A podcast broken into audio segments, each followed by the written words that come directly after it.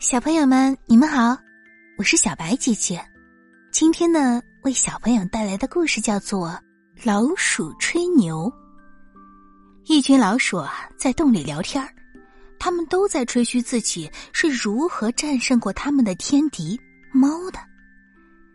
一只上了年纪的老鼠叼着一个大烟袋，边吐着烟圈边说：“我年轻的时候啊。”到仓库里偷大米，刚装半袋儿就碰到了一只老猫。它呼的一下子朝我扑过来，我抡起米袋子，狠狠的向他头上砸去。当时啊，砸的他鼻孔冒血，直向我求饶呢。那只上了年纪的老鼠刚说完，一个不满一岁的小老鼠开口了：“这太微不足道了！我出生刚一个月，就站在洞口痛骂过吃掉了我爸爸的那只大黑猫。当时他吓得连眼睛都没敢眨一下。”老鼠妈妈说：“我孩子说的都是实话。那只大黑猫不仅让我孩子痛骂了一顿。”连胡子都让我给拽掉了，不信啊，你们去看看。那只上了年纪的老鼠的孙子开口了：“你们见过院子里那只猫吗？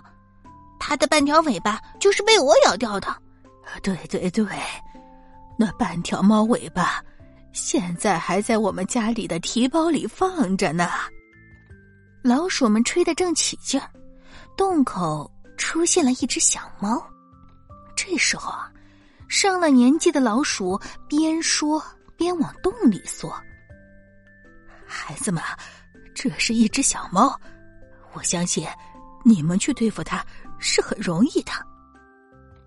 对对对，小猫应该让小老鼠去对付，免得让人家说我们欺负它。可小老鼠呢，吓得哭了起来，妈妈。我上次骂的是一只听不见的龙猫。老鼠们你推我让，谁也不肯去和小猫交战。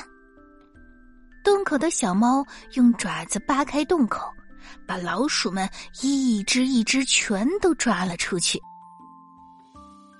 狐狸和仙鹤，一只狐狸和一只仙鹤是好朋友。有一天，狐狸想请仙鹤吃饭。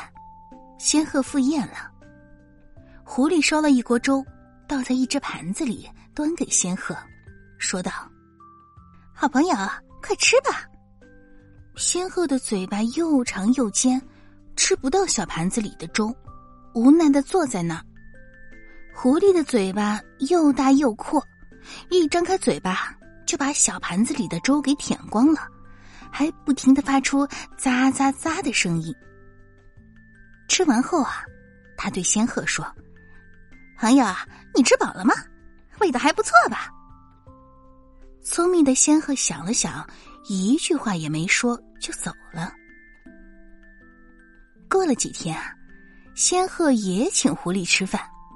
狐狸想，上次仙鹤来我家吃饭，饿着肚子回去的，没想到他还要请我吃饭。今天呀，我要空着肚子去。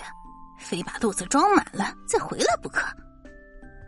狐狸还没走到仙鹤家，就闻到了一股香味儿，馋得他呀口水直往外流。他赶快走进屋里，看见一只长脖子的瓶子里装了很多好吃的东西，有鱼、鲜汤，可多着呢。仙鹤指着长脖子瓶子对狐狸说：“今天。”请你尝尝我烧的菜，吃吧。仙鹤又拿了一个长脖子瓶子，自己吃了起来。狐狸急忙伸长脖子，把嘴伸进瓶子里，可是瓶口很小，嘴怎么也伸不进去。